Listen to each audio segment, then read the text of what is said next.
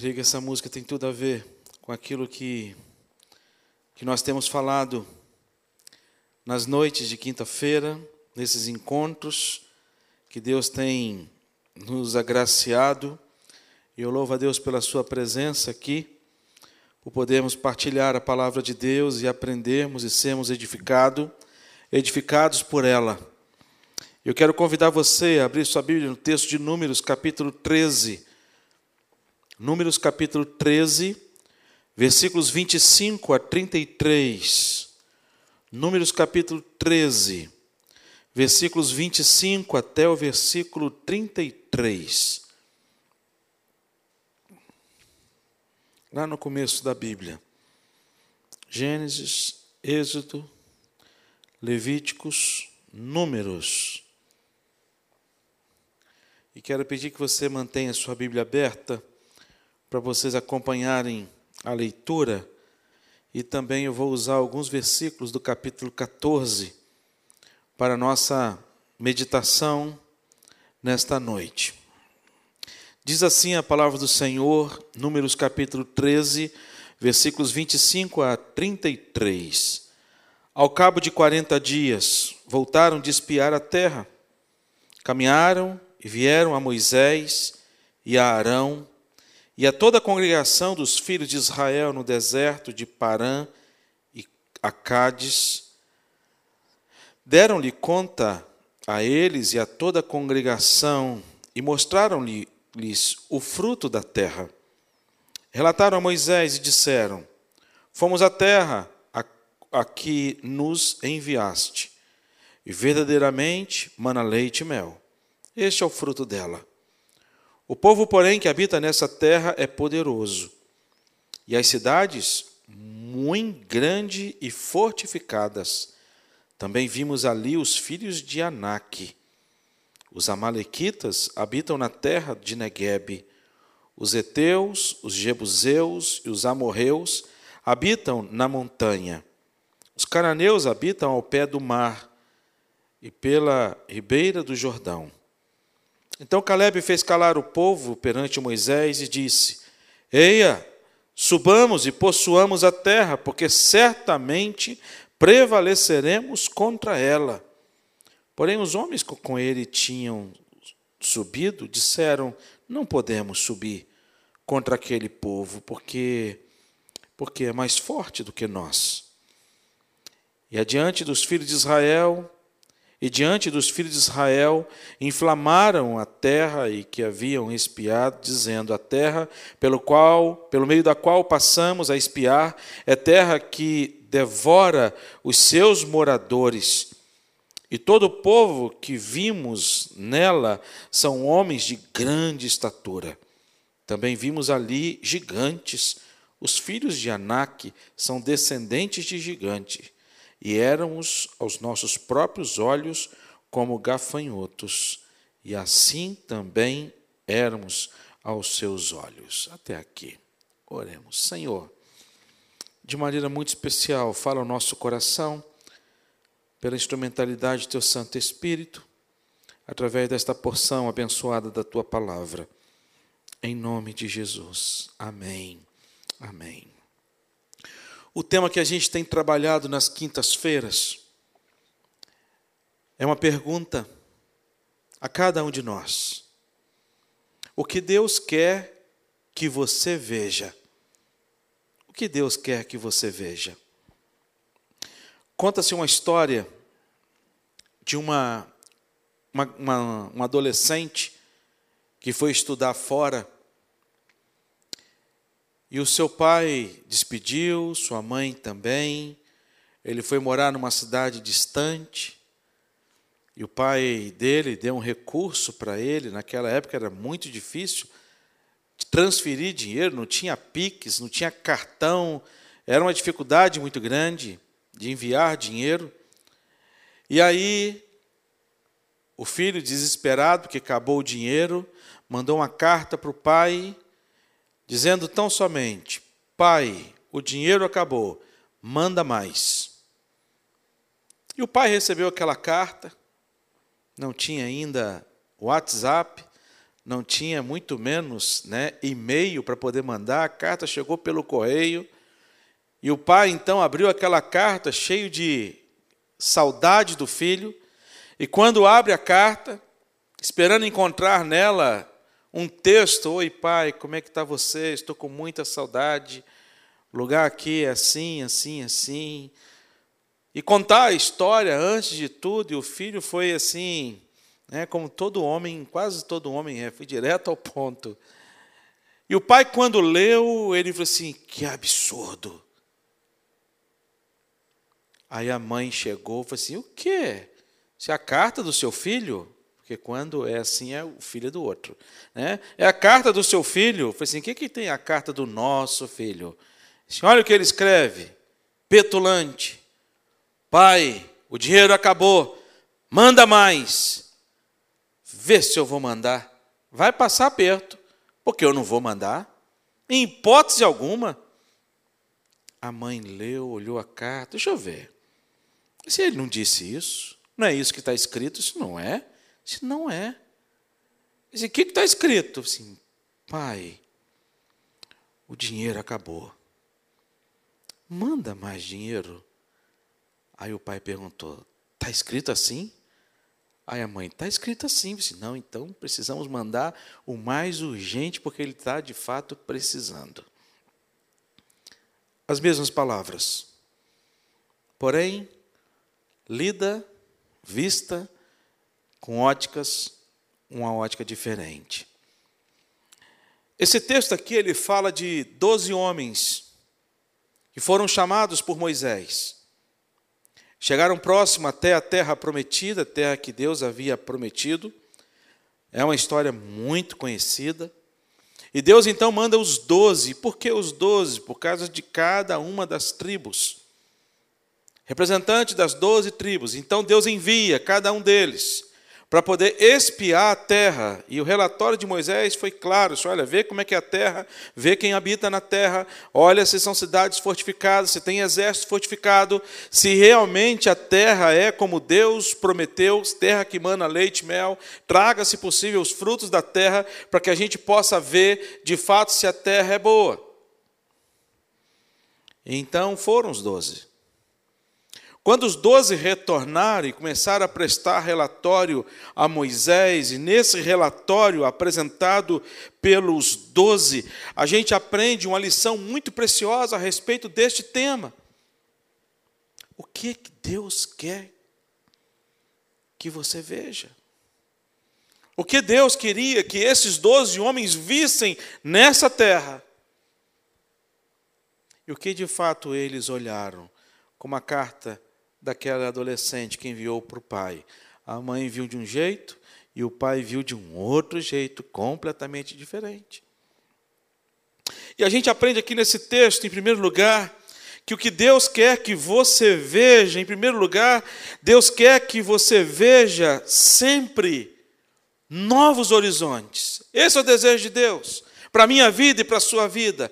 Mesmo diante de qualquer circunstância da nossa vida, nós devemos, devemos olhar e entender e acreditar que Deus sempre vai dar a oportunidade para a gente ver novos horizontes. Ao cabo de 40 dias, voltaram de espiar a terra. Números 13. Logo no início do capítulo que nós lemos. E a gente aprende que esses novos horizontes, primeiro, não é propósito de Deus que o seu povo fique pelo caminho. Não é propósito de Deus que o seu povo fique parado no caminho. Deus, ele quando chama Moisés para libertar o povo de Israel, há vários obstáculos enfrentados nesse trajeto, e a gente, quem acompanhou a novela, né, a novela que passou na Record, deu para poder ver um pouco né, daquilo dentro de, uma, de um olhar bíblico e também com muitas histórias acrescidas, mas deu para poder ter uma visão clara da, da, da, da, revolta do povo diante das circunstâncias adversas que sempre pareciam. Um povo que viu as pragas acontecer, os milagres acontecendo de Deus, é um povo que é conduzido, e quando chega determinado momento em que o povo se encontra diante do mar vermelho, o povo se rebela contra Moisés, Senhor, nós vamos ficar parados aqui, nós vamos morrer aqui, se nós não vamos morrer aqui. Moisés ele fala para o povo, Senhor, nós não vamos morrer aqui, porque Deus tem um propósito que a gente vá adiante. Eu não sei como que vai ser, mas nós não ficaremos parados aqui. E de repente, um dos maiores milagres que aconteceram quando o mar vermelho se abre e a Bíblia faz questão de registrar que eles atravessaram a pés enxuto. Eles não atravessaram com os pés em poça, mas a pés enxuto. Não é propósito de Deus que a gente pare no meio do caminho. Pense em você.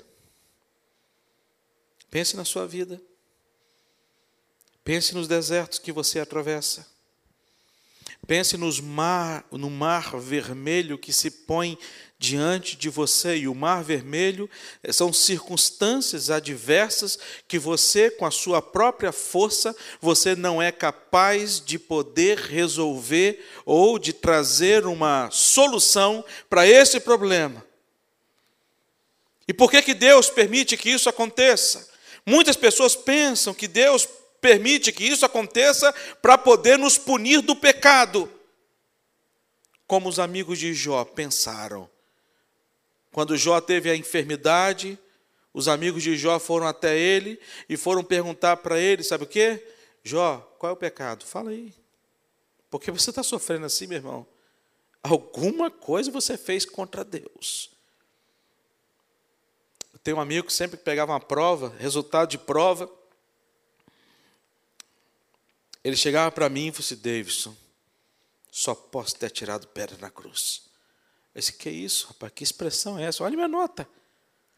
Eu falei assim, você estudou? Eu disse, não. Você quer coisa melhor?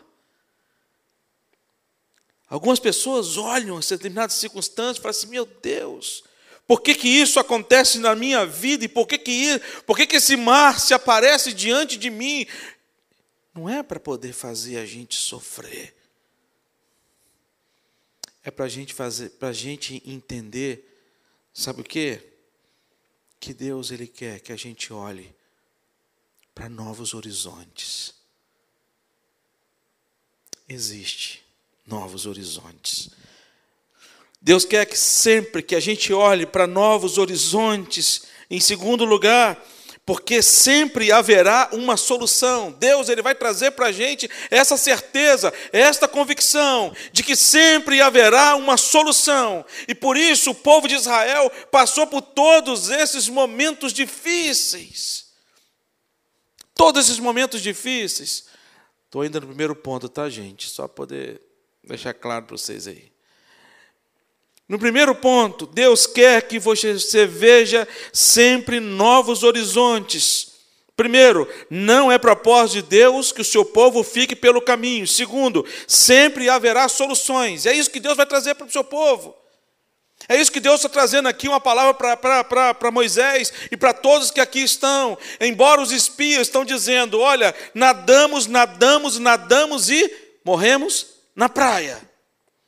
Já ouviram a expressão? Só que, diante de Deus, você nada, você nada, você nada. Tem um momento que você não consegue nadar, Deus então te pega e te leva. Deus então te pega e te leva nos braços.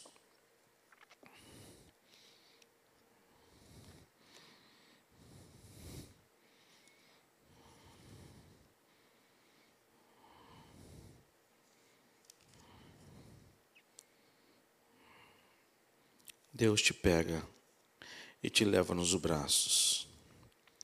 Eu gosto muito de um texto do profeta Isaías, que ele vai dizer o seguinte: o profeta Isaías ele viveu no período da Babilônia e ele conheceu os maiores deuses da Babilônia, Bel e Nebo, dois grandes deuses. E em Isaías capítulo 46, ele vai dizer o seguinte: Bel se encurva Nebo se abaixa. Os ídolos são postos sobre os animais, sobre as bestas, as cargas que costumáveis levar, são canseira para as bestas já cansadas. Esses deuses juntamente se abaixam e se curvam, não podem salvar a carga, eles mesmos entram em cativeiro. Aí ele vai dizer do Deus de Israel: Ouve-me, ó casa de Jacó e todo o restante da casa de Israel, vós a quem desde o nascimento carrego e levo nos braços, desde o ventre materno. Para mim, isso é maravilhoso. Eu já li a Bíblia várias vezes, de Gênesis a Apocalipse. Mas teve um determinado dia que eu parei e li esse texto. Eu falei assim: meu Deus, esse texto estava aqui? Como é que eu nunca li esse texto? Só que eu já tinha lido, mas nunca tinha prestado atenção. Ele vai fazer uma, trazer uma comparação. Ele vai falar: olha, os deuses da Babilônia são deuses grandes, pesados, que para serem transportados de um lado para o outro, as pessoas têm que pegar, botar nas, nos carros de boi, e os carros de boi têm que ficar transportando. São deuses que não pode se, se, se transportar sozinho, não pode andar sozinho de um lado para o outro. As, os seus fiéis, os seus súditos, têm que ficar carregando. Aquilo traz canseira, enfado. Aí ele vai dizer para a gente: Mas vocês não, ó povo de Israel. Sabe por que não? Porque o Deus de vocês é o Deus que não precisa ser carregado, pelo contrário, é o Deus que carrega vocês no colo desde o nascimento. E aí a gente para e, pensa: assim, ah, de fato, quando a gente é criança, nossos pais carregam a gente no colo. A lembrança mais, uma das lembranças mais remotas que eu tenho é quando eu voltava da igreja com os meus pais e eu fingia que estava com sono porque estava cansado. A gente ia a pé para a igreja, voltava a pé para a igreja e eu estendi os, os meus braços para meu pai e disse: Pai, estou com sono, estou cansado, me dá colo. E papai me dava colo, eu deitava no ombro do papai, fechava, fingia, fechava o olho, fingia que estava dormindo, só para poder não sair do colo dele, e eu ficava, eu lembro até hoje da, da respiração ofegante dele, até chegar na minha casa. Aquele que dá colo. E aí a gente fala assim: ah, mas é porque nós somos crianças. Mas aí ele, o capítulo, o versículo 4, ele vai continuar dizendo, e preste atenção. E isso aqui é maravilhoso. Ele vai dizer: Até a vossa velhice eu serei o mesmo. O que, que Deus está dizendo? Até quando a gente chegar a uma idade da razão e chegar à velhice, Deus ainda assim continuará carregando a gente no colo. E Ele vai dizer para a gente: ainda até as cãs, cãs é, é o que eu mais tenho aqui, cabelo branco, né, Paulo? Nós dois, eu troquei até o shampoo lá de casa, ver se parava um pouquinho, mas não parou não, Paulo. Até as cãs, eu serei o mesmo. Vos carregarei, já o tenho feito. Levar-vos-ei, pois carregar-vos-ei e vos salvarei. Sabe por que, que Isaías está falando isso? Ele está falando o seguinte, porque Deus tem um propósito na nossa vida, e quando a gente cansar no meio do caminho, sabe o que, que ele faz? Ele pega a gente no colo e leva a gente. Sabe quando Elias se escondeu dentro da caverna e Deus foi lá e falou assim: Elias, o que você está fazendo aí, Elias? Quando Pedro nega Jesus Cristo e foge, quando Jesus ressuscita, vai ter um encontro com Pedro: Pedro, por que você fugiu? Deus quer que você sempre veja novos horizontes. Agora sim, em segundo lugar, Deus, o que Deus quer que você veja? Deus quer que você veja além dos que os outros conseguem ver. Então Caleb fez calar o povo perante Moisés e disse: Eia, subamos e possuamos a terra, porque certamente prevaleceremos contra ela. O povo tinha relatado, os dez espias tinham relatado para Moisés e para todo o povo: olha, olha os frutos da terra, são frutos da terra maravilhosos. E de fato Deus tem razão. Lá é uma terra que mana leite e mel. Mas uma coisa, Deus está fora da sua razão. Deus mentiu para a gente, porque lá já é uma terra habitada. Mas quem disse que Deus mentiu?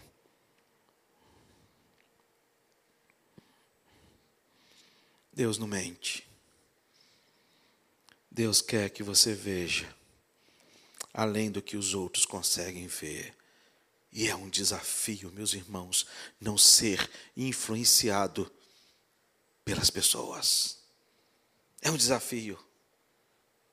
Para você entender que é um desafio, para você ver como que é difícil, de todos, de todos que saíram do Egito, apenas dois entraram na terra prometida. Quem foram eles?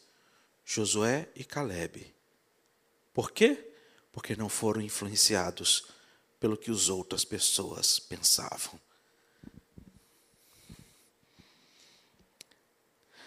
Deus quer que você veja além do que os outros podem, conseguem ver. E aprendemos que devemos ver. Primeiro, não posso ser influenciado pelo que vejo.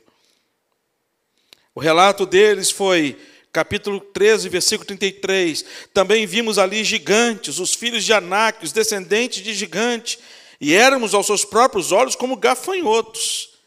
E assim também éramos seus próprios olhos.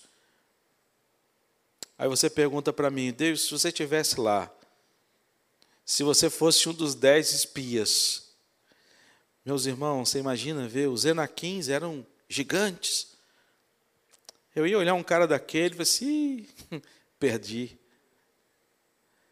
Mas Caleb e Josué é tomado por uma força que vem de Deus, que faz com que eles conseguem enxergar além do que os outros não estavam vendo.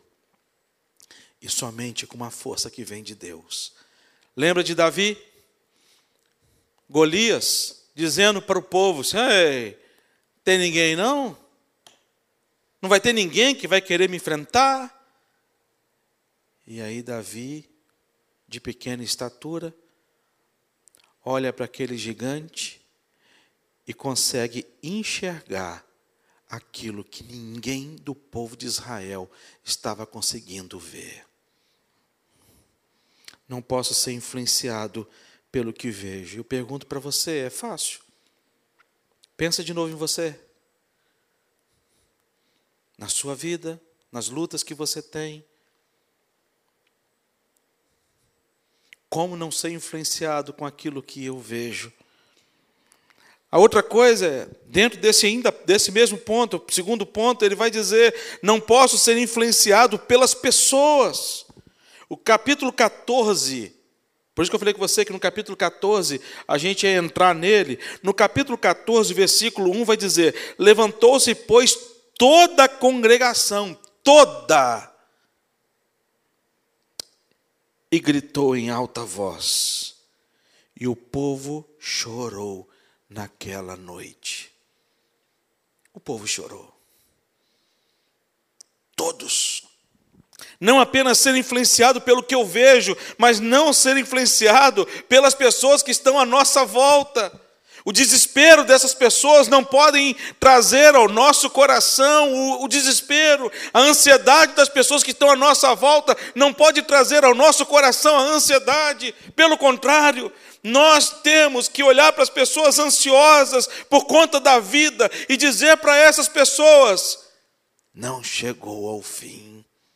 Deus está no controle de todas as coisas.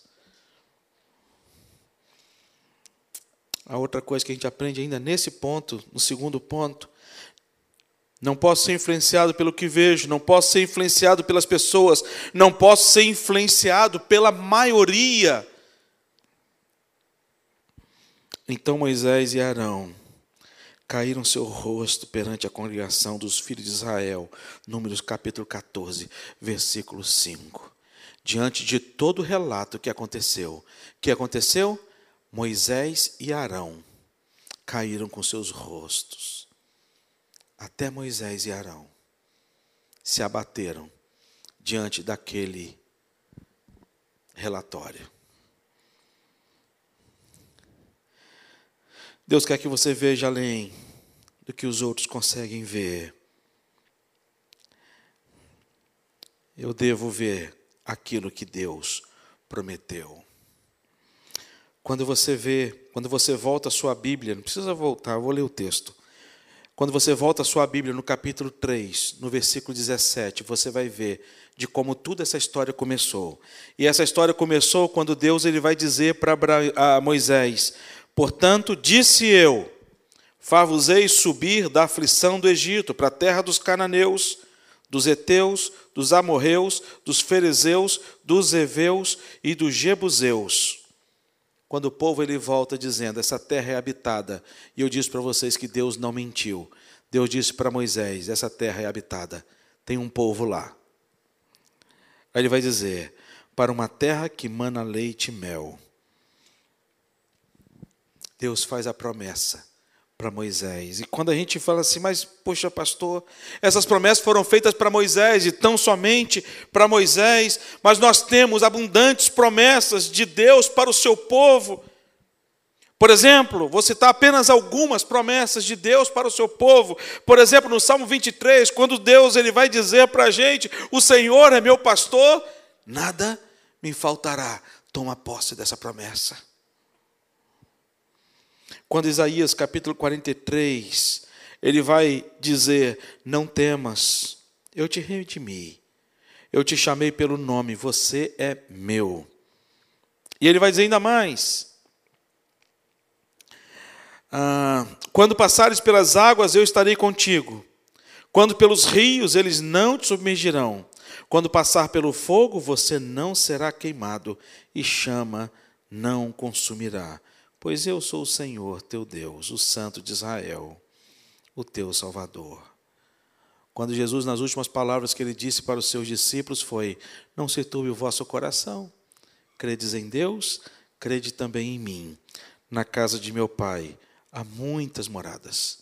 Se não fosse assim, eu vou-lo teria dito, pois vou preparar-vos lugar. Queridos, Deus quer que você veja além do que os outros conseguem ver. E por último, o que Deus quer que você veja, eu e você? Deus quer que veja que o Senhor, se, se o Senhor se agradar, nós podemos. Palavras de Caleb. Quando Caleb ele cala toda a congregação e ele vai usar essa expressão: se o Senhor se agradar de nós, nós podemos. E para isso é necessário, dentre tantas coisas, ser, primeiro, ser resiliente. Resiliência para a física significa o seguinte: é a capacidade que alguns materiais têm de suportar a estresse o estresse ou pressão sem ocorrer ruptura. Quando uma tensão cessa, não fica nenhuma deformação.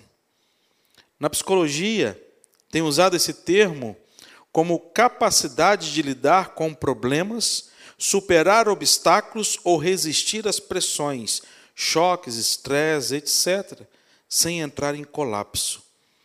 Também se aplica a capacidade que o indivíduo tem de entrar em situações difíceis, angustiantes e sair dela não ileso, mas sem sequelas.